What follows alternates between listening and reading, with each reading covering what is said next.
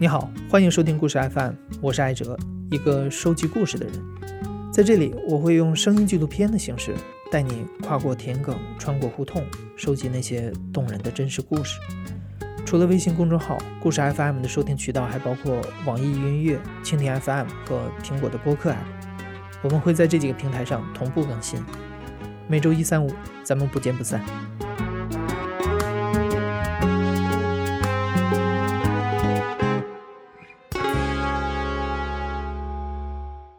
在我们小的时候，可能一次不起眼的生活经历，一个不经意的瞬间，就会在我们的心里埋下一颗种子。这颗种子慢慢发芽长大，有的长成我们的爱好，有的变成我们的职业。我至今记得我小时候读过的第一本书叫《格林童话》，我真的太喜欢那本书了。后来被我翻烂了，我都不舍得扔掉。很多年之后，没想到我也像格林兄弟一样，成为一个收集故事的人。我觉得每天早上睁开眼去上班。干的是自己喜欢的工作，可能是天底下最幸福的事儿了吧。呃，我叫李彬彬，今年二十九岁，我现在在昆山杜克大学环境研究中心担任环境科学助理教授。小的时候特别爱爬野山，我老家其实不在北京，虽然我是长在北京吧，但是我爸妈他们原来是从河南来的。我暑假的时候，有的时候就会被他们流放回老家，但其实对我来说就很好的一段经历，因为在农村，然后你可以玩的东西有很多，到这个田里面逮东西啊，你随手去摘一些，嗯，辣椒也好啊，玉米棒也好啊，逮蝈蝈啊，其实都还蛮好玩的事情，所以我觉得就这种前期的联系，可能对我后来决定我到底喜欢不喜欢这个事情有很大的一个作用在里面。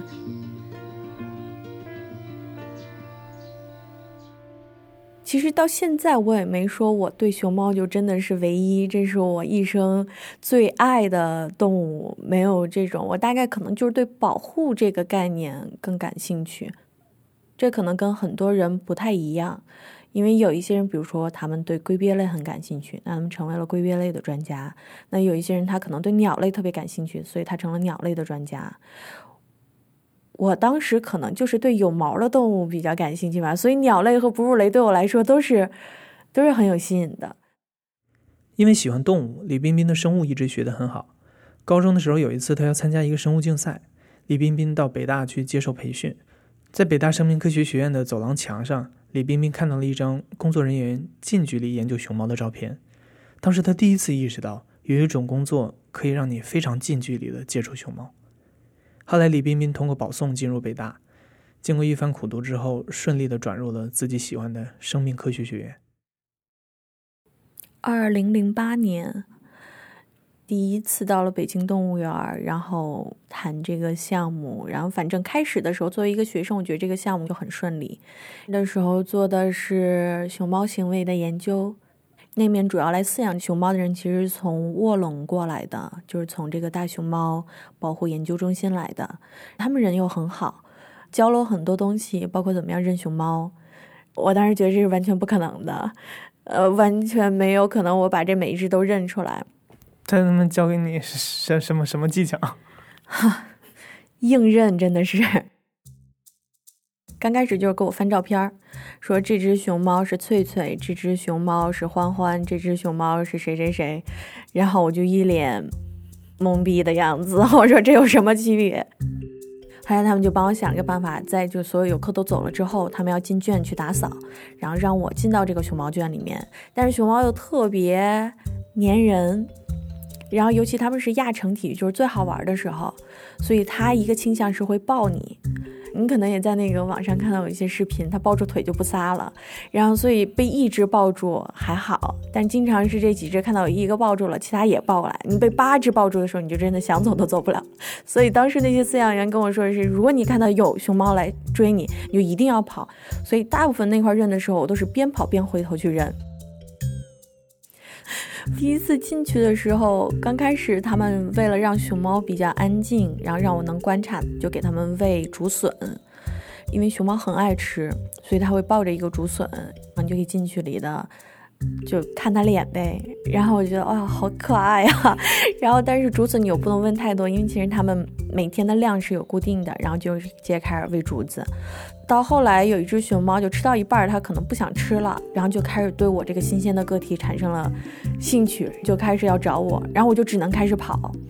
刚开始走，我觉得熊猫可能跑不快，就是只要走着走着，我发现它可以小颠起来，然后我就开始只能跑。后来，后来饲养员看到了，然后他们倒是蛮厉害的，一叫这个名字，然后熊猫就愣住了，他们是会知道自己名字是什么的，他就往回头看，然后这个时候我就摆脱出来了。第一次的时候，其实饲养员还给了我一个很好的一个 bonus，说你想抱熊猫吗？我说我想啊。然后他们说那你好，你坐在这个地上，那我就坐在地上，把你手张开，我就把手张开。然后后来他们叫了一只熊猫叫翠翠，其实这只熊猫长得最丑的一只熊猫，并不喜欢它是一只雌性，就是属于。尖嘴猴腮的那种，不是最圆的那种。但是当时我说这只也行，反正让我抱熊猫无所谓。然后后来就让那个熊猫坐在我的面前，然后把背靠在我的怀里，就类似于情侣抱女生一样，我抱着那只熊猫。我当时觉得好感动，但是立马我就开始觉得不对劲儿，是因为。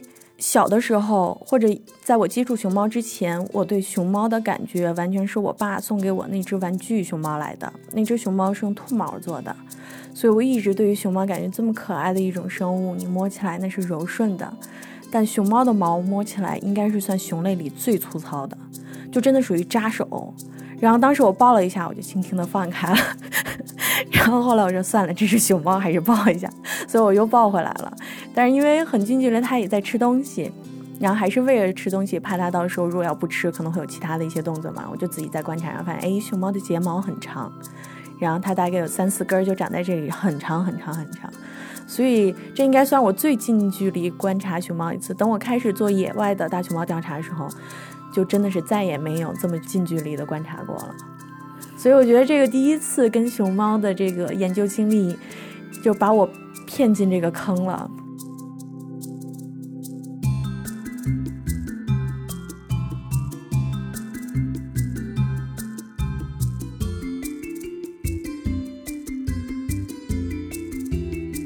能和野生动物近距离接触，对李冰冰有非常致命的吸引力。但真正开始进入野外的时候，李彬彬其实很少有机会能看到熊猫。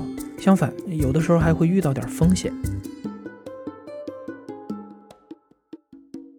我觉得印象最深刻的一次，可能就是我在做这个放牧对于大熊猫栖地影响的这个项目的时候，是在四川王朗国家级自然保护区，也是我待的时间最长的一个保护区。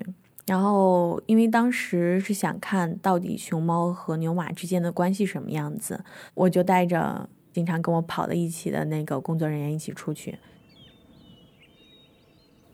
当天的那条线是很长的，就到那儿之后就发现，在这个沟底的位置有很多的这个人类干扰，比如说有砍伐的这个痕迹，然后有一个大的牛圈，就相当于拿木头去搭的一个这个牛圈。但按理说，在保护区范围内是不允许有这种现象的。如果有人砍树，有人去围这个围栏，包括放牧，其实都是违法的。所以当时我们很震惊，可能是之前没有这么多人走到过这么深的地方，管理上面没有这么强的力度。那有一些人可能就趁机在这个地方开始养牛，这样。所以当时我们照了很多的照片，把一些棚子记录下来，然后就开始往回走。走的路上。然后就突然间，我的那个护林员就跟我说：“先不要动。”然后我说：“怎么？”他说：“你看那边。”然后就看到有一个人开始在往我们相同的方向走，但是因为他在上面的林子里，我们在下面林子里，可能他看不到我们，但是我我们能看到就是这个人嘛。然后他我说：“没关系，我们两个人，他们一个人没问题的。”然后我力气又不小，然后能治得住。然后忽然后面又跟出来一个人。然后我愣了一下，但一看是个女的，我说这也没关系，我对付那个女的，你对付那个男的。然后我觉得当时他也觉得，哎，还行，这姑娘 虽然从北京来的，还够仗义。但结果后来那个发现那个两个人每个人手里都拎了把镰刀，然后我当时就说：“哎呀，早知道我刚才就不要许诺这个了。”后来那个护林员也蛮逗的，他就说：“我们现在反正就是装作森林公安，因为本身保护区的工作人员是没有执法能力的。嗯，如果你要说我是保护区的，他们可能也不会理你。但假如你说森林公安的话，至少你还可以取证。”后来我说那行，那我就不要说话了。我这个四川话又不灵，我这一张口一看就是外地人，然后我就只好绷着脸，装作很严肃的样子，就听他在套一些信息，包括你从哪里来的呀，来这干嘛呀？这两个人我觉得还蛮实诚的，然后就说我们进来挖这些草药的。后来我们留了他们的身份证的信息，后来就把他们放走了。然后基本上我们就带着这个信息。感觉心里好像是除了科研外，我还收获了点其他东西，所以当时真的是一路小跑回来的。从李冰冰入行开始，甚至还没进入这个专业的时候，就不停的有人告诉他，女生做这个工作是没有前途的，女生在野外是拼不过男生的，长期在野外非常危险。其实我一开始就做好了这种准备。当我说想要做这个的时候，很多人就会说这个不适合女生啊，然后很多的这些野外的困难你没有预料到啊，很难你能坚持下来。但其实我刚开始想要做这个时候，我就已经把我对这个工作的困难的预计提得很高了，所以我会觉得我后面再遇到的事情其实都是比我想象的要简单。那你觉得在野外的生活当中，哪个部分是最吸引你的？我觉得好像每一天都不太一样。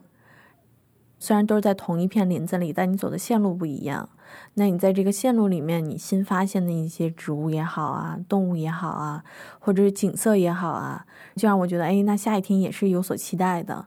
其实培养了观察力是很重要的一点，就是你能从一些你觉得可能都差不多东西里面，你渐渐发现一些不一样的地方，带给自己一种刺激是持续性的时候，你就会觉得这个事情，哎，是好玩的。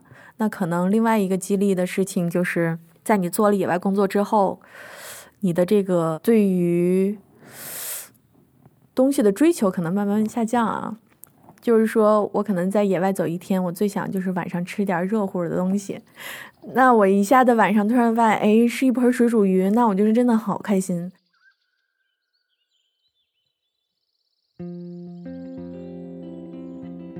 哦。也可能是因为我喜欢野外的一个地方吧，就是因为其实大部分时间是留给你自己的，虽然就是你有做工作的时间，但很多时间你是花在走在路上的，所以你有的时候可能就是去专注你身边的这些声音也好，光影的变化也好，然后尤其是比如说我们决定哎停下来，然后休整一下的时候，你就会觉得哇。一下子光从这个树影底下透过来，光斑打在这个草地上，河水又流得很快，又感觉很轻。接着你又听见旁边突然这块有一只鸟叫，那边有一只鸟叫，你又去想到底是谁在叫，到底是哪个物种，也可能是职业病。但是你渐渐就发现，你所有就可能按照 最俗一种方法，你的这个五官都打开了。不同的场景可能带给你的感觉是不一样的吧。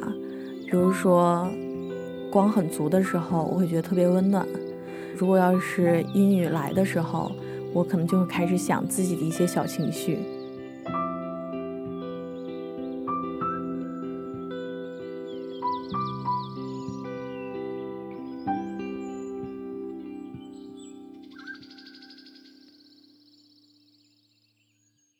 以前小的时候，初中我们有个很好的一个语文老师。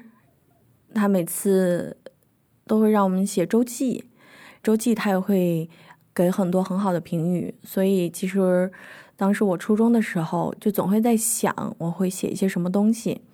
那个时候呢，哎，又属于 少不知愁滋味，怎么样都可以想出来一些东西的时候。记得我骑车，然后看到这个秋天落叶嘛，就在想落叶的事情。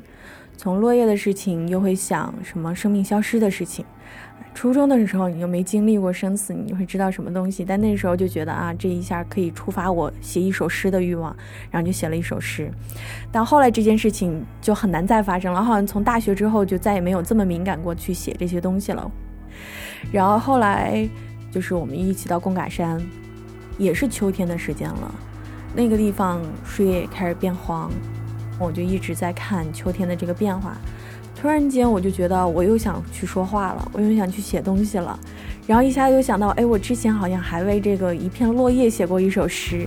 突然觉得，哎，其实可能我这几年好像还没怎么变，也许可能还是同一个人，也许经历了这么多，但有一些东西可能还是可以重复的。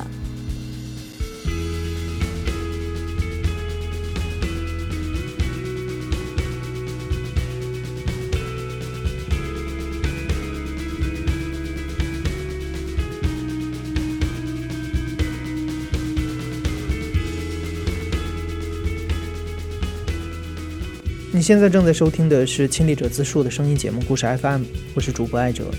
本期节目由我制作，声音设计彭涵。你有没有经历过那么一瞬间，让自己忽然喜欢上一个职业？如果有的话，就在留言里跟我们说说吧。感谢你的收听，咱们下期再见。